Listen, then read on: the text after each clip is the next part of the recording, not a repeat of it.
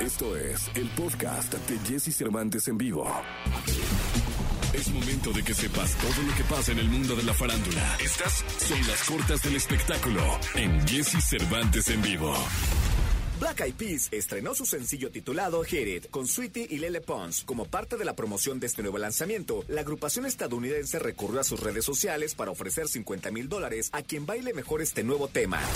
La décima entrega de Rápidos y Furiosos, una de las sagas más exitosas de la historia del cine, se estrenará el 7 de abril del 2023. Cabe mencionar que se tratará de la penúltima de esta enorme saga.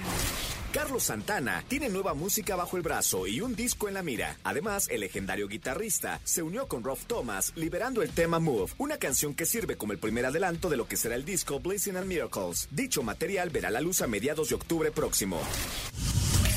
Escucha a Jesse Cervantes de lunes a viernes de 6 a 10 de la mañana por Exa FM.